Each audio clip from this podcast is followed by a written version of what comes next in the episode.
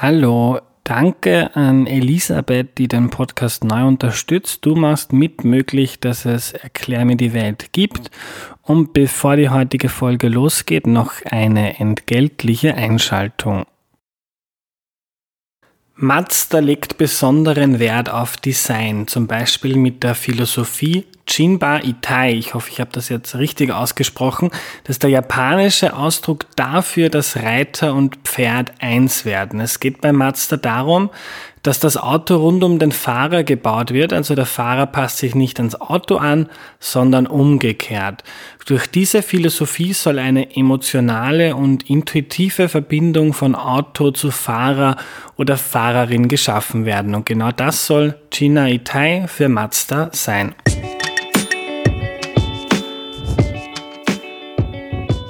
Hallo, ich bin der Andreas und das ist Erklär mir die Welt, der Podcast, mit dem du die Welt jede Woche ein bisschen besser verstehen sollst.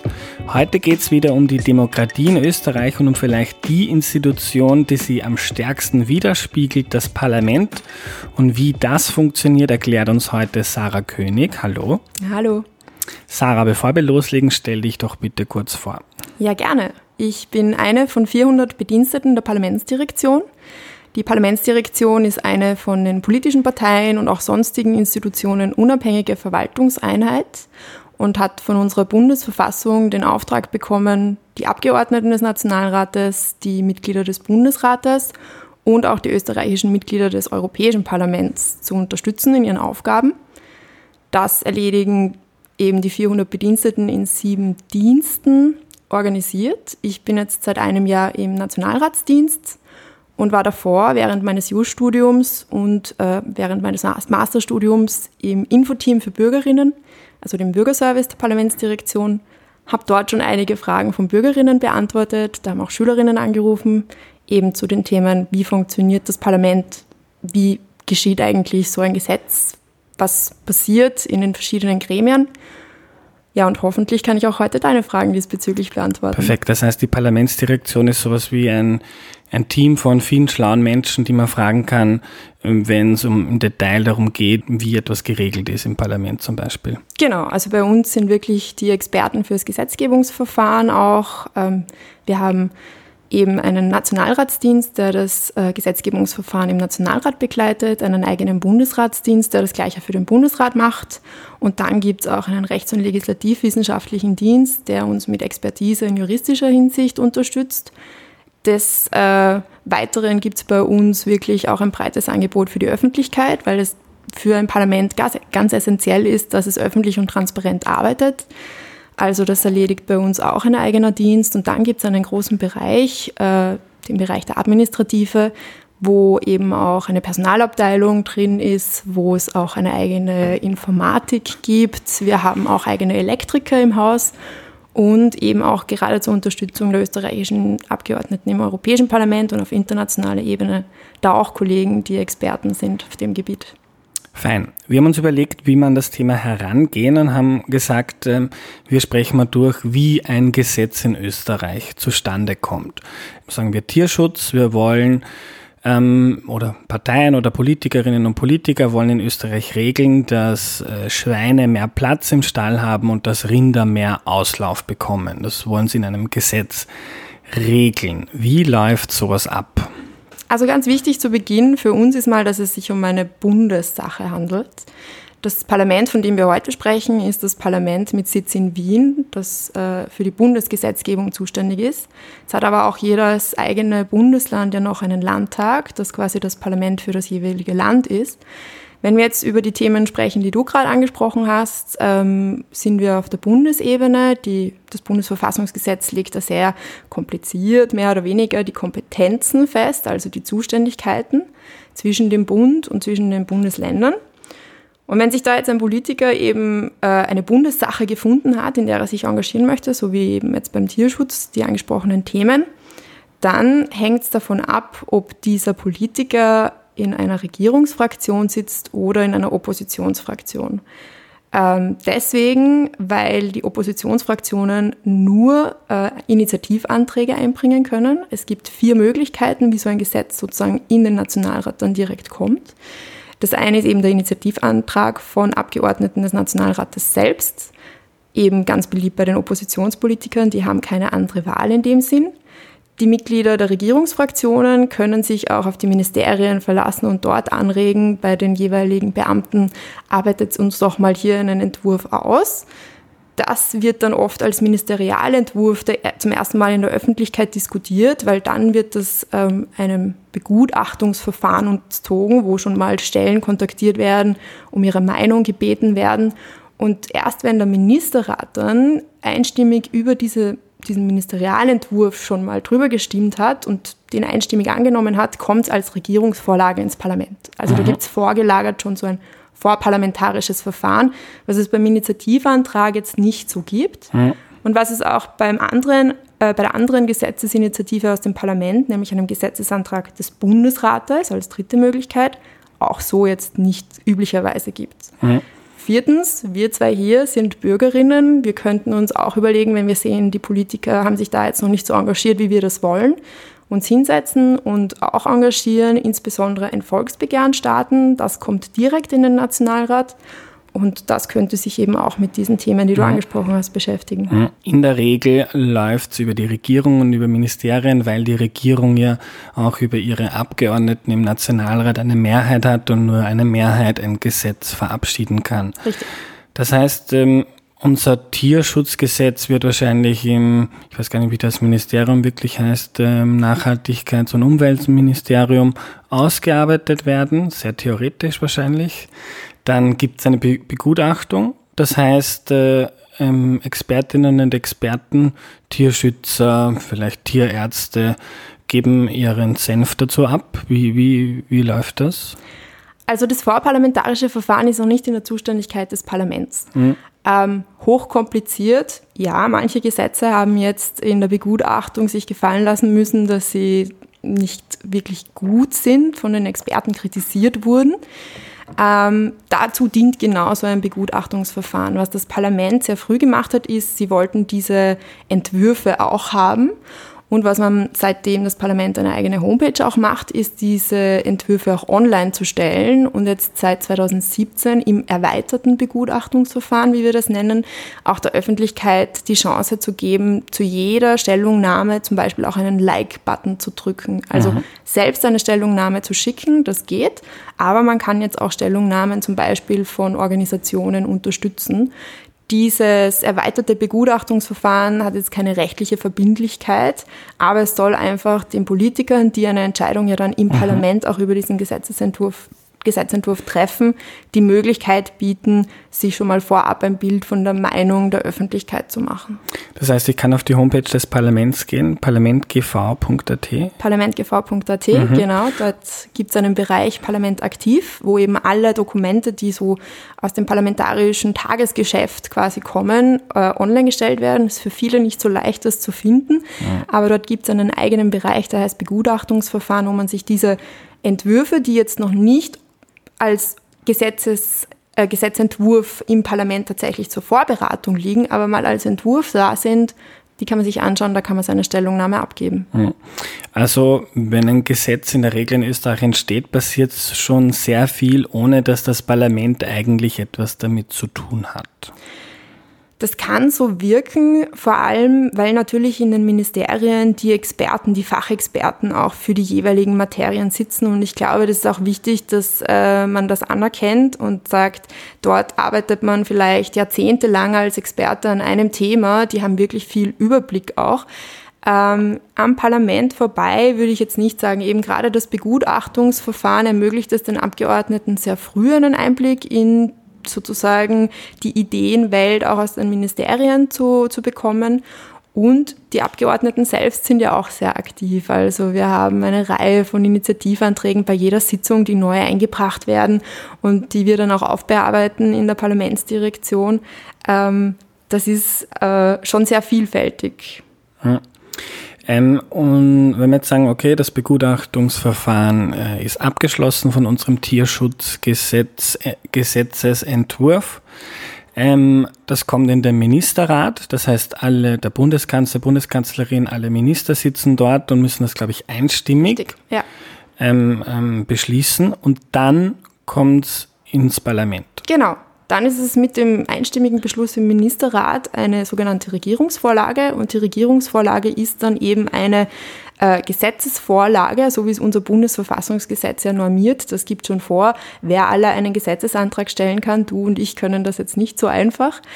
Ähm, und wenn es dann im Parlament ist, als Regierungsvorlage, aber auch eben als Initiativantrag zum Beispiel von fünf Abgeordneten oder Gesetzesantrag eines Bundesrates, dann muss der Präsident des Nationalrates in einer öffentlichen Sitzung das einem Ausschuss zuweisen zur Vorberatung. Und mhm. dann startet sozusagen dieses parlamentarische Verfahren, wo eben ein Ausschuss, ein Fachausschuss, ähm, der sich meistens an den Zuständigkeiten auch in den Bundesministerien orientiert und deswegen für jede Gesetzgebungsperiode wieder neu zusammengesetzt wird, mit diesem Gesetzentwurf beschäftigt. Die Abgeordneten schicken in diese Ausschüsse meistens selbst Experten, die jetzt aufgrund der Ausbildung oder aufgrund ihrer bisherigen Berufserfahrung schon eine Ahnung von, von diesen Themen haben, die in diesen Ausschüssen landen könnten. Das sind dann Politikerinnen und Politiker. Das sind dann genau. schon die Politikerinnen mhm. und Politiker, genau. Wir sitzen zwar auch als Verwaltungsbeamte in den Ausschüssen, aber wirklich nur, um die jeweiligen Obmänner und Obfrauen zu unterstützen, in der Verfahrensführung darauf zu achten, dass insbesondere die Geschäftsordnung des Nationalrates jetzt im Nationalrat oder eben die Bundesratsgeschäftsordnung eingehalten wird. Aber die Politikerinnen diskutieren, können sich dann auch eben nochmal Experten einladen. Das ist besonders bei Initiativanträgen, die ja vielleicht kein Begutachtungsverfahren davor durchlaufen haben, relevant, wenn sie dann eben eine Ausschussbegutachtung beschließen können, die Politikerinnen. Und wenn der Ausschuss dann der Meinung ist, wir haben genug über diesen Gesetzentwurf gesprochen. Wir haben uns eine Meinung gebildet, wird darüber abgestimmt. Wenn eine Mehrheit für diesen Gesetzentwurf ist, wird er in einem Ausschussbericht hinten dran gehängt und kommt so ins Plenum. Und wenn eine Mehrheit sagt, für diesen Gesetzentwurf finden wir jetzt gerade keine Zustimmung, dann wird ein sogenannter negativer Ausschussbericht geschrieben. Der kommt aber auch ins Plenum. Also wichtig ist, alles, also so oder so wird abgestimmt dann drüber. Es wird abgestimmt mhm. im Ausschuss, genau, und es kommt aber definitiv auch im Gesetzgebungsverfahren äh, der Ausschussbericht immer ins Plenum, damit das Plenum nochmal das letzte Wort hat und dort auch öffentlich diskutiert werden kann, weil ja das Ausschussverfahren jetzt bis auf wenige Ausnahmen nicht öffentlich stattfindet, sondern hinter verschlossenen Türen, äh, wo auch du als Medienvertreter nicht zuhören darfst. Allerdings, wir haben einen, einen internen Pressedienst in der Parlamentsdirektion, die Parlamentskorrespondenz. Deren Berichte findet man auf unserer Webseite eben auch in, im Bereich Parlament aktiv. Und die sitzen tatsächlich in allen Ausschusssitzungen drin und können von dort auch berichten. Und für den unwahrscheinlichen Fall, dass, wenn man jetzt bei der äh, früheren Regierung bleibt, denn, dass sich ÖVP und FPÖ im Ministerrat auf ein Gesetz geeinigt haben und dann ihre Abgeordneten im Ausschuss auch eine Mehrheit stellen wahrscheinlich, ähm, dass dann ein negativer Bericht aus diesem Ausschuss in, in den Nationalrat kommt, ähm, kann dann wird trotzdem über den Entwurf äh, ähm, äh, abgestimmt. Also Grundlage im Plenum ist tatsächlich äh, der Ausschussbericht und das, was der Ausschuss beschlossen hat. Das äh, ist gewachsen aus der historischen, ähm, sozusagen, aus den historischen Gegebenheiten von früher, wo es einfach nur große Parteien gegeben hat, wo das, was du jetzt gerade skizziert hast, sehr unwahrscheinlich war. Es gilt laut unserer Verfassung das freie Mandat, aber man beobachtet im Parlament schon eine Clubdisziplin, dass man sich sozusagen äh, in einer Fraktion, in einem Club äh, an ein ähnliches Abstimmungsverhalten orientiert und ähnlich abstimmt, einfach auch damit man es ein bisschen vorhersehbarer macht. Ähm, in so einem Fall würde man im Plenum den Ausschuss noch einmal mit dieser Vorlage befassen mhm. müssen. Also das Plenum kann nicht einfach drüber gehen über den Ausschuss, ähm, ist aber eben, wie du gesagt hast, sehr unwahrscheinlich. Ja.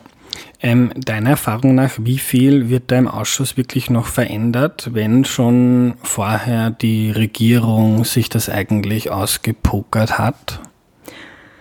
Das ist ganz unterschiedlich. Ich glaube, da kann man keine allgemeine mhm. Antwort geben. Es kommt also die Lieblingsantwort des Juristen, es kommt drauf an. ähm, ganz unterschiedlich tatsächlich. Also mhm. manchmal kommt noch eine gute Idee, manchmal merkt man auch, dass es eben so im Zusammenhang mit anderen Gesetzen Verhandlungen gibt, wo eben eine kleinere Partei zu einer Verfassungsmehrheit verhelfen kann, wie es jetzt eben auch immer notwendig war. Ähm, und dann da noch ein bisschen was am, am, Gesetzes, am Gesetzestext auch verändert wird. Ähm, das ist materienabhängig. ähm, auch wie emotional ein Thema in der Öffentlichkeit diskutiert wird. Und ähm, insofern schaffen wir es wirklich, ein Gesetz sehr schnell durchs Parlament zu bringen. Es kann aber auch sehr lange dauern, bis ein Gesetzestext durchs Parlament mal durch ist. Du hast jetzt von Clubs gesprochen. Das ist ja was anderes wie eine Partei. Kannst du uns mal grundsätzlich erklären, was es damit auf sich hat? Ja, ein kurzer Exkurs vielleicht zu den drei verschiedenen Parteibegriffen, die wir in unserer österreichischen Rechtsordnung unterscheiden. Und zwar die politische Partei, die man sehr leicht gründen kann, ähm, laut dem Parteiengesetz.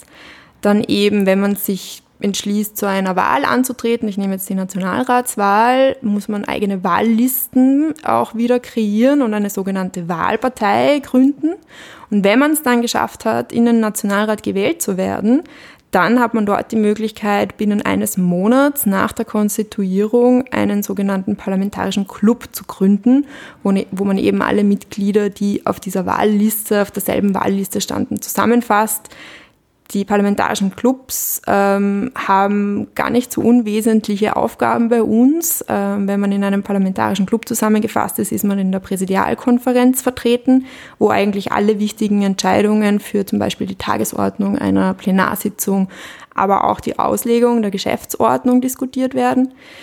Man kann Club, also als Club auch Ausschussobmänner und Ausschussobfrauen stellen. Ähm, man sozusagen wird bei der Redezeit berücks mehr berücksichtigt, ähm, bei den Blockredezeiten. Also als einzelner Abgeordneter im österreichischen Parlament, die ja auch so oft als wilder Abgeordneter bezeichnet werden, als äh, Parlamentarier ohne Fraktionszugehörigkeit, ohne Clubzugehörigkeit, hat man es nicht leicht. Ja.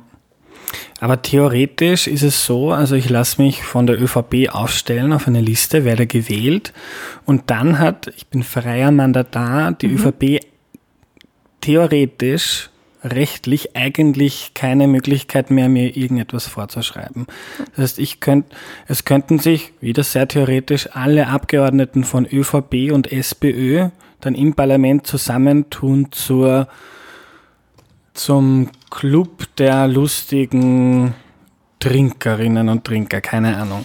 Aber ja, unsere Geschäftsordnung schreibt das schon sehr genau vor, wie das funktioniert. Mhm. Und da steht tatsächlich drin, dass Abgeordnete, die eben nicht derselben wahlwerbenden Partei angehören können, sich zwar auch zu einem Club zusammenschließen können, allerdings äh, nur mit Zustimmung des Nationalrates. Das heißt, es müsste eine ausreichend große Aha. Menge sein an Abgeordneten. Aha. So wie du das jetzt skizziert hast, wenn sich da viele loslösen, ähm, sehr theoretisch und sehr unwahrscheinlich, dann könnte das funktionieren, aber es müsste auf jeden Fall die Mehrheit dahinter stehen. Mhm. Praktisch ist es dann eher so wie bei, bei, so kleinen neuen Parteien, die noch nicht so stabil sind, wie das Team Stronach wird gewählt, gibt ein paar Abgeordnete, die zerstreiten sich dann relativ schnell der Club, ähm, Sie haben, ich glaube, fünf Leute braucht man für einen Richtig. Club, oder? Man hat nicht mehr fünf, die einen gehen zur ÖVP, die anderen zur FPÖ, dann der andere sitzt als Wilder da und. Ja. Also das hat natürlich dann Auswirkungen, weil die Clubs auch nach einem eigenen Gesetz, dem Clubfinanzierungsgesetz, unterstützt werden und Aufwendungen, die sie eben für ihre Infrastruktur wie Büros oder auch äh, Computer etc. anschaffen, dadurch vielleicht abgegolten wird. Also das glaube ich, ist dann schon sehr schwierig und eben, wie gesagt, äh, als freier Abgeordneter, und das ist man halt schon auch wenn man nur mehr zu viert ist, sind das dann lauter freie Abgeordnete, ist man einfach in vielen Gremien nicht mehr vertreten. Auch international, zum Beispiel bei den Freundschaftsgruppen, wird man dann nicht mehr so berücksichtigt. Ähm, und das ist halt dann oft auch die Frage, inwieweit diese Abgeordneten noch effektiv arbeiten können. Ich glaube, das legt dann halt jeder Abgeordnete selbst an. Ja. Zurück zu unserem Tierschutzgesetz. Ja. Wir waren beim Ausschuss, die Clubs schicken Menschen in diesen Ausschuss. Der Ausschuss hat jetzt sagen wir, einen positiven Bericht, ähm, ein paar kleine Sachen geändert und legt das dann dem großen Plenum, also allen Abgeordneten vor. Wie geht es dann weiter? Genau, also sobald das eben in der Präsidialkonferenz beschlossen wurde, dass diese fertige, äh, dieser fertige Ausschussbericht auf die Tagesordnung im Plenum gesetzt Nochmal wird. kurz, was ist die Präsidialkonferenz? Die Präsidialkonferenz ist ähm, ein Gremium, ein beratendes Organ, dass äh, die Clubobleute der parlamentarischen Clubs und das Präsidium des Nationalrates, also den Präsidenten jetzt und die beiden Präsidentinnen, die zweite Präsidentin und die dritte Präsidentin des Nationalrates zusammenfasst. Der Parlamentsdirektor ist von Seiten der Parlamentsdirektion dort vertreten und es werden eben, wie ich vorher schon gesagt habe, äh, die wesentlichsten Punkte des parlamentarischen Betriebs geklärt in mhm. der Präsidialkonferenz. Genau, und die Präsidialkonferenz legt eben auch die Tagesordnungen für die Plenarsitzungen fest. Das äh, heißt, dieser Ausschussbericht, den wir von unserem tollen Gesetz da durchgebracht haben, weil sich unsere Kolleginnen da auch dafür ausgesprochen haben, steht jetzt im Plenum auf der Tagesordnung und wird dort äh, in einer zweiten und dritten Lesung diskutiert. Die erste Lesung, die hätten wir, wenn wir es als Initiativantrag sozusagen eingebracht hätten, schon vorher verlangen können. Sehr untypisch, findet eigentlich nur beim Budget so regelmäßig ja. statt. Und Lesung heißt eigentlich Diskussion, oder? Genau, ja. Lesung heißt Diskussion. Also man darf sich das nicht so vorstellen, dass da jemand diesen gesamten Gesetzestext vorliest, sondern ähm, dass es diskutiert wird, dass so die Eckpunkte immer und was für den einzelnen Mandatar als besonders hervorhebenswert erachtet wird, das wird sozusagen da in Reden präsentiert. Es gibt eine Redezeitbeschränkung und wenn sozusagen dann alle, die reden wollten zu diesem Punkt oder reden durften, auch zu diesem Punkt gesprochen haben, ist die zweite Lesung beendet und es wird abgestimmt. Ähm, es kann sein, dass im Plenum auch nochmal Abänderungsanträge vorgelegt wurden, die würden dann davor nochmal abgestimmt werden. Ähm, und dann, wenn sozusagen diese zweite Lesung mit der Abstimmung vorbei ist, kommt sofort die dritte Lesung, wo das Gesetz in der Gesamtheit nochmal beschlossen wird. Mhm. Es ist sehr das wenig ist, Zeit dazwischen, das mhm. ist eigentlich ohne Pause, geht das gleich mhm. weiter. Das heißt, vorher werden nur Teile vom Gesetz diskutiert und, und, und, und äh, beschlossen? Es wird eigentlich und dann das, das Ganze. Genau, man kann die Spezial- und Generaldebatte, wie das heißt, trennen, aber es wird meistens unter einem abgeführt, also in einem diskutiert das Gesetz, aber gerade was die Beschlussfassung angeht, wenn ein Abänderungsantrag da ist, ist es meistens nicht ein sogenannter gesamtändernder Abänderungsantrag, sondern man möchte vielleicht ein Wort noch irgendwo ausbessern oder ist draufgekommen, dass man sich leider auf das hier doch nicht so einigen mhm. kann und eine oder vielleicht noch mehr sogar erreichen könnte. Und das schreibt man dann sozusagen in einzelne Bestimmungen in diesen Gesetzestext. Also die Grünen machen zum Beispiel einen Antrag, äh, wir wollen noch mehr Platz für Schweine im Stall. Genau, wenn sie dann wieder im Parlament vertreten genau. sind, die Grünen. ja. ähm, aber das könnte ein Antrag von den Grünen sein ähm, oder von jeder anderen Partei. Auch Tierschutz ist tatsächlich eine Materie, wo man sich im Parlament äh, sehr lebhaft, aber auch irgendwie sehr engagiert dafür einsetzt. Okay, dritte Lesung. Es wird, also es wird zweimal abgestimmt Genau, es wird einmal in der zweiten Lesung quasi so je nach Bereich abgestimmt und dann die dritte Lesung nochmal das Paket Gesetz abgestimmt und damit ist dann eigentlich auch schon das Gesetzgebungsverfahren im Nationalrat zu Ende. Jeder Gesetzesbeschluss muss dem Bundesrat übermittelt werden. Bevor wir zum Bundesrat kommen, ja. ich finde das ganz interessant bei der Abstimmung. Wie läuft das? Da stehen äh, sehr häufig die Leute auf und dann sitzt da oben die Nationalratspräsidentin oder der Nationalratspräsident und schaut, sind das, sind das die meisten und dann ist das Gesetz durch. Wie geht das? Ja, da kommt eben diese Clubdisziplin, die wir vorher schon erwähnt hatten, ähm, eigentlich uns wieder mal sehr entgegen, weil man weiß, wie viele Mandate jeder Club hat, also wie viele Abgeordnete in jedem Club sitzen. Das heißt, ähm, da gibt's dann einfach häufige äh, Zusammen Würfnisse, eben eine Koalition zum Beispiel stimmt meistens gemeinsam ab und gleich ab. Das heißt, man kann sich schon im Vorhinein ausrechnen, wie viele müssen da sein. Ganz zu Beginn einer Plenarsitzung werden auch alle sogenannten verhinderten Abgeordnete, also alle, die quasi entschuldigt sind, noch bekannt gegeben. Für einen normalen Gesetzesbeschluss muss jetzt die Hälfte der Ab Abgeordneten anwesend sein und davon sozusagen dann die Hälfte, ähm, ein Drittel, Entschuldigung, ein Drittel der Abgeordneten anwesend sein, die Hälfte davon muss zustimmen. Und ähm, im Extremfall können 31 Abgeordnete ein Gesetz beschließen, mhm. wenn man sich das anschaut und durchrechnet. Passiert aber so nie. Also man hat da schon sehr äh, genau im Blick am Präsidium und auch ein Gefühl dafür, wie voll ist gerade der Saal zehn Minuten bevor es eine Abstimmung gibt, wird auch äh, ein Einläutesignal ausgeschickt. Das haben die Abgeordneten jetzt als App am Handy, weil wir mhm. ja nicht mehr im historischen Parlament sind, sondern sehr verteilt irgendwie so in, im ersten Bezirk sitzen, dass sie rechtzeitig auch wieder in den Plenarsaal kommen können für mhm. die Abstimmung. Das ist so. Mhm. Und manchmal gibt es auch namentliche Abstimmung. Das heißt, man muss vorgehen, glaube ich, und es wird dezidiert notiert, wer wofür gestimmt hat. Genau, es gibt sozusagen ähm, Sonderfälle der Abstimmungen. Ähm, bei Wahlen, jetzt bei der konstituierenden Sitzung, wird man das insbesondere sehen. Da wird es dann auch geheime Abstimmungen geben. Da gibt es verschiedene Möglichkeiten, wie das entweder eben verlangt werden kann oder beantragt werden kann. Und äh, das sind aber eher Ausnahmefälle. Bei der namentlichen Abstimmung wird das auch manchmal gewählt, um eben ein, ein äh, Abstimmungsverhalten auch dann öffentlich zu haben. Es gibt aber jetzt auch schon durchaus Medien, die jede Abstimmung fotografieren, wo man dann sozusagen das auch nachvollziehen mhm. kann, wer jetzt tatsächlich anwesend war, wer wie gestimmt hat. Ähm, die Parlamentsdirektion hält grundsätzlich nur das Stimmverhalten pro Fraktion jetzt im Normal, mhm. bei einer normalen Abstimmung fest. Ja. Okay, die Mehrheit im Nationalrat hat für steht unser, auf. steht auf, hat für das Tierschutzgesetz ähm, äh, gestimmt. Was, das gesagt, jetzt geht es in den Bundesrat. Genau, also wir in, im Nationalratsdienst machen die Beschlussausfertigung des Nationalrates. Das heißt, wir schauen, hat es Änderungen gegeben, pflegen die dann eben noch ein. Und dann also haben wir ein elektronisches Gesetzgebungsverfahren schon. Ähm, wir schicken das weiter an den Bundesrat wo dort eben auch wieder ein Ausschussverfahren stattfindet und ein Plenarverfahren. Das Wichtige am Bundesrat ist, er kann jetzt keine inhaltlichen Änderungen mehr machen.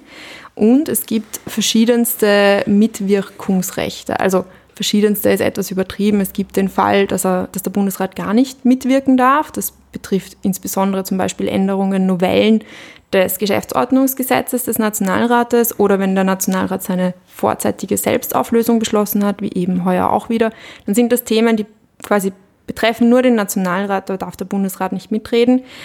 Ähm, oder auch wenn das Budget, wenn es ums Budget geht, hat der Bundesrat auch kein Mitwirkungsrecht. Das ist in unserer Verfassung festgelegt. Tatsächlich ist es aber Aufgabe des Bundesrates, das festzustellen. Also wir übermitteln als Nationalratsdienst jeden Gesetzesbeschluss an den Bundesrat. Und so wie es jetzt zum Beispiel beim Ökostromgesetz im Februar heuer war, das war eine Materie, wo der Bundesrat nicht nur ein Mitwirkungsrecht hatte, sondern sogar ein Zustimmungsrecht. Ähm, dass im Falle von diesem Ökostrom, von dieser Ökostromnovelle von den 21 Bundesräten der SPÖ, die eine Sperrminorität hatten, also eine sozusagen ausreichend hohe Zahl, um dieses Gesetz nicht mit Mehrheit beschließen zu lassen, da ist dann das Gesetzgebungsverfahren an dieser Stelle zu Ende. Mhm. Der sozusagen Regelfall ist, dass der Bundesrat ein Einspruchsrecht hat und das bedeutet, dass er innerhalb von acht Wochen, nachdem ihm dieser Nationalratsbeschluss übermittelt wurde, entweder einen Einspruch erhebt oder aber ähm, keinen Einspruch erhebt oder sogar sagt, wir erheben keinen Einspruch. Also er muss jetzt nichts tun. Selbst nach acht Wochen wird dieser, diese Einspruchslosigkeit einfach fingiert, also so quasi angenommen und dann geht das Gesetzgebungsverfahren weiter. Hm. Ganz ein, kurz die, ja? die, die Idee des Bundesrats, es gibt zwei Kammern, Nationalrat, Bundesrat. Nationalrat sieht man ständig im Fernsehen, vom Bundesrat kriegt man relativ wenig mit. Obwohl Manch, der auch im Fernsehen ist. Obwohl er auch im Fernsehen ist, okay. Und die Idee des Bundesrats ist, dass die Bundesländer dort vertreten sind und ihre Leute hinschicken, oder? Richtig, genau. Also als Bürger wählen wir die Bundesräte und Bundesrätinnen auch nicht direkt, so wie wir das mit den Abgeordneten des Nationalrates machen, sondern wir wählen unsere Landtage, eben die Landesparlamente, und von dort werden dann Mitglieder in diese zweite Kammer des Parlaments, in den Bundesrat entsendet, um eben Landesinteressen zu wahren. Hm. Okay. Es geht durch den Bundesrat, der hebt auch keinen Einspruch, wird nicht aufgeschoben wunderbar aufgeschoben sozusagen. In dem Sinn geht eben nicht, weil nach acht Wochen würden wir sowieso weitergehen. Mhm. Sowieso weitergehen heißt, ähm, dieser Gesetzesbeschluss jetzt eben des Nationalrates und des Bundesrates geht an das Bundeskanzleramt, weil der Bundeskanzler dieses Gesetz zur Beurkundung des verfassungsmäßigen Zustandekommens äh, dem Bundespräsidenten vorlegen muss. Der Bundespräsident äh, beurkundet dieses verfassungsmäßige Zustandekommen hoffentlich. Es hat jetzt in der Geschichte nur einen Fall gegeben, wo das nicht passiert ist. Das war 2008 eben durch den Herrn Bundespräsidenten Fischer damals. der aufgrund einer rückwirkenden Verwaltungsstrafbestimmung, die laut Gesetz verfassungswidrig ist, gesagt hat, nein, das ist nicht richtig zustande gekommen. Man hat damals die Kundmachung etwas übersehen und wie Aha. wir gleich hören werden, ist die Kundmachung noch Teil des Gesetzgebungsverfahrens. Was für ein Gesetz war das damals? Das war eine Gewerbeordnungsnovelle, mhm. soweit ich weiß. Mhm. Ja, genau. Und der Bundespräsident beurkundet mit Unterschrift eben das verfassungsmäßige Zustandekommen, also dass das Prozedere im Parlament ähm, formal richtig abgelaufen ist. Und dann wird das wieder zurückgegeben an den Bundeskanzler zur Gegenzeichnung. Der bestätigt mit seiner Unterschrift auch insbesondere die Unterschrift des, des Bundespräsidenten. Und was wichtig ist, ist, dass der Bundeskanzler laut unserer Bundesverfassung auch zur Kundmachung dieses Gesetzes im Bundesgesetzblatt verpflichtet ist. Also das ist eine Verpflichtung. Ähm, und man sozusagen sagt, das ist halt einfach auch der Grund, weil die Öffentlichkeit soll sich ja irgendwo informieren können, welche Gesetze jetzt gelten. Ja? Also kann ich einfach sagen, das ist Gesetz und nirgendwo steht's. Dafür gibt es eben das Bundesgesetzblatt, das ist seit 2004 authentisch, also sofort rechtsgültig äh, elektronisch. Die, das Rechtsinformationssystem ris.bka.gv.at, wo man reinschauen kann und jedes Gesetz seit 2004 eben sofort dann sieht. Und dann ist es gültig und alle Landwirtinnen und Landwirte müssen sich an die neuen Vorgaben halten. Ja, also wenn wir in unser Gesetz jetzt nicht hineingeschrieben haben, dass es erst ab einem späteren Zeitpunkt gelten soll, dann wird das Gesetz grundsätzlich mit dem Tag, der auf die Kundmachung folgt, mit 0 Uhr gültig und ab dem Zeitpunkt gelten alle Dinge, die wir da hineingeschrieben haben in dieses Gesetz. Ja. Ähm, jetzt haben wir äh, viel Licht darauf geworfen, was im Nationalrat passiert, mit Gesetzen, mit Diskussionen in Ausschüssen, inhaltliche Arbeit. Noch vielleicht im Schnelldurchlauf am Ende, was kann der Nationalrat sonst? Zum Beispiel lese ich oft in Medien von parlamentarischen Anfragen. Zum Beispiel die NEOS sind da sehr äh, aktiv und können ähm, eine Liste mit 15 Fragen an einen Minister stellen und der ist dazu verpflichtet, ihnen Antwort zu geben. Genau, das, was du jetzt gerade angesprochen hast, ist das sogenannte Interpellationsrecht. Also die Aufgaben des Parlaments, des Bundesparlaments beschränken sich jetzt nicht nur auf die Bundesgesetzgebung, sondern auch insbesondere auf die Kontrolle der Verwaltung das Interpellationsrecht, das Recht, Fragen zu stellen, das Recht, die Verwaltung da ein bisschen zu kontrollieren, ist eben genau ein so ein Kontrollrecht. Es gibt auch noch andere Kontrollrechte. Ähm, man unterteilt diese Kontrollrechte auch in politische Kontrolle, rechtliche Kontrolle, finanzielle Kontrolle. Bei der finanziellen Kontrolle ist zum Beispiel der Rechnungshof auch ein unterstützendes Organ des Nationalrates die rechtliche Kontrolle ähm, wäre jetzt eine Ministeranklage beim Verfassungsgerichtshof. Man merkt schon, da gibt es sehr viel Interaktion mit anderen Institutionen, die unsere Verfassung so vorsieht. Ähm, wo die Gewaltentrennung, dieses System, das wir in einer Demokratie ja eigentlich immer sehen, sehr gut zu tragen kommt. Zu den Anfragen konkret, das stimmt, es darf jetzt nicht nur 15 Fragen stellen, da gibt es teilweise sehr, sehr umfassende Fragenkataloge, die an die Mitglieder der Bundesregierung gestellt werden. Es müssen fünf Abgeordnete auch wieder sein, eben auch ein Grund, warum es so praktisch ist, in einem Club zu sein, weil dann kann man einfach seine Clubkollegen fragen, ja, bitte unterschreibt mir doch diese Anfrage.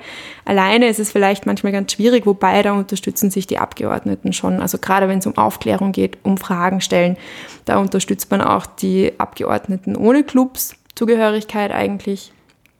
Und die Minister müssen dann innerhalb von zwei Monaten antworten.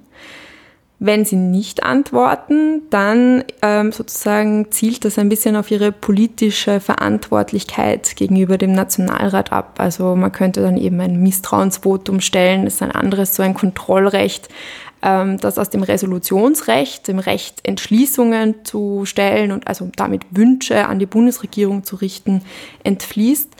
Und das ist eben eine der schärfsten Sanktionsmöglichkeiten, die es im Parlament gibt und daher eigentlich bisher zwar mit sehr häufigen Misstrauensanträgen auch irgendwie waren wir sehr oft konfrontiert. Ich glaube 2008 bis 2013 gab es insgesamt in dieser 24. Gesetzgebungsperiode 41 Misstrauensvoten, aber bis heuer im Mai ist eben in der Zweiten Republik noch keins durchgegangen. Und heuer schon. Und heuer schon, ja. Mhm. Heuer schon. Es war eine Premiere war auch für uns in der Verwaltung sehr spannend. Ähm, die Diensteinteilung wieder mal im öffentlichen Dienst war schuld, dass ich an äh, eben besagten Montag, den 27. Mai, für die Beschlussausfertigung zuständig war. Und da haben wir uns halt im Vorfeld auch überlegt, na gut, wie machen wir das jetzt? So was haben wir ja bis jetzt noch nie gemacht. Ja. War ganz cool. Ähm, haben wir irgendwas Wichtiges vergessen? Der Nationalrat ist auch ähm, für das Budget verantwortlich. Ja. Das heißt, wofür in Österreich Geld ausgegeben wird, beschließt der Nationalrat. Genau auch so ein bisschen im Sinne der Demokratie, äh, dass einfach in, öffentlich, in der öffentlichen Diskussion, äh, in einer transparenten Nachvollziehbarkeit die äh, Entscheidungen, wofür gibt unser Staat denn Geld aus ähm, und das dann auch sozusagen in weiterer Folge dann auch kontrolliert wird vom, vom Nationalrat, dass das halt transparent passiert. Das ist auch eine der wichtigsten Aufgaben des Parlaments. Man nennt deswegen äh, oder man sagt deswegen auch, dass das Parlament die Budgethoheit hat. Das klingt irgendwie noch sehr monarchistisch, aber ähm, ist tatsächlich eine wichtige Aufgabe. Ja. Ähm, meine letzte Frage an dich. Es gibt ja ganz viele verschiedene Formen von Parlamenten und, und was die für Rechte und Kontrollmöglichkeiten haben. Gibt es irgendetwas, wie man das Parlament in Österreich moderner oder besser machen könnte? Zum Beispiel, ich finde diese Hearings ähm, im US-Senat ganz interessant, wenn jetzt jemand in ein, ein wichtiges öffentliches Amt kommt, in die Notenbank, muss er dort vor die Abgeordneten und live, oft im Fernsehen übertragen, Fragen beantworten. Wie würdest du das machen? Wie das? Ähm, was war das da in deinem Lebenslauf? Erzähl uns ein bisschen was über dich. Also es gibt bei uns im österreichischen Parlament natürlich auch eine regelmäßige Novellierung, Änderung, Anpassung der Geschäftsordnung und die Mechanismen, die da drin so vorgesehen wurden. Also man hat schon in, in vorigen Novellen versucht, äh, das parlamentarische Verfahren ein bisschen öffentlicher zu gestalten und so weiter. Ähm, es wird nach wie vor auch jetzt sehr intensiv über die Geschäftsordnung und über die Möglichkeiten der Geschäftsordnung diskutiert. Es gibt eben, äh, weil die Präsidialkonferenz ähm, jetzt in ihrer Zusammensetzung und auch aber von dem Zeitaufwand, dem so eine Diskussion einfach bedarf, ähm, das nicht alleine machen kann, ein eigenes Geschäftsordnungskomitee, wo eben die im Nationalrat vertretenen Clubs Vertreter hinschicken, die sich genau über solche Themen Gedanken machen und die dann ähm, ihre Ideen dort liefern. Wenn du jetzt als Privatperson eine gute Idee hast, kannst du das auch durchaus vielleicht einem parlamentarischen Club, einem Abgeordneten aus deinem Wahlkreis sagen oder eben auch der Parlamentsdirektion schreiben. Wir geben das dann weiter. Ähm, ich glaube, Parlamentarismus muss lebendig bleiben und wir haben jetzt äh, Crowdsourcing gestartet im Parlament auch. Äh, Bürgerinnen schon dazu befragt, wie sie sich das neue Besucherinnenzentrum im neuen Parlament denn vorstellen. Ähm, ich glaube, solche Themen aufzugreifen, das Parlament auch offen zu gestalten und, und offen zu bleiben für Veränderungen ist auf jeden Fall wichtig. Und ich glaube, das funktioniert bei uns schon ganz gut. Danke, Sarah.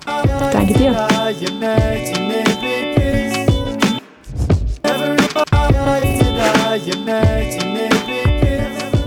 Wir lernen also, das Parlament in Österreich beschließt Gesetze, versucht sie in Ausschüssen besser zu machen.